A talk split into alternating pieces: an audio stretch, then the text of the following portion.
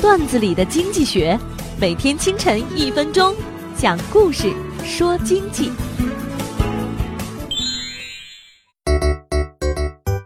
一个小孩子问一个年轻的富豪：“你这么年轻就有这么多钱，能告诉我你的成功秘诀吗？”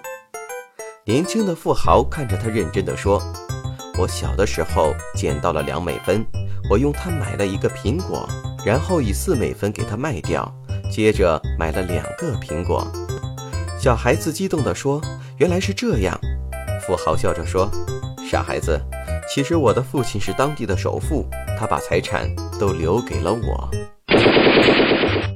人们总是愿意相信成功者的故事，希望找到成功的捷径。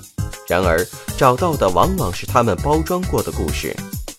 股神巴菲特声称八岁参观过纽交所，盖茨辍学回家卖计算机。